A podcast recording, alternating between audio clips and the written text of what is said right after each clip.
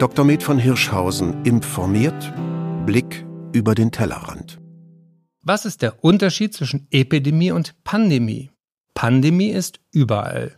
Und deshalb ist diese Pandemie auch erst vorbei, wenn nicht nur wir in Deutschland mehrheitlich geimpft sind, sondern weite Teile der Weltbevölkerung. Und das ist noch ein ziemlich langer Weg. Aber wichtig.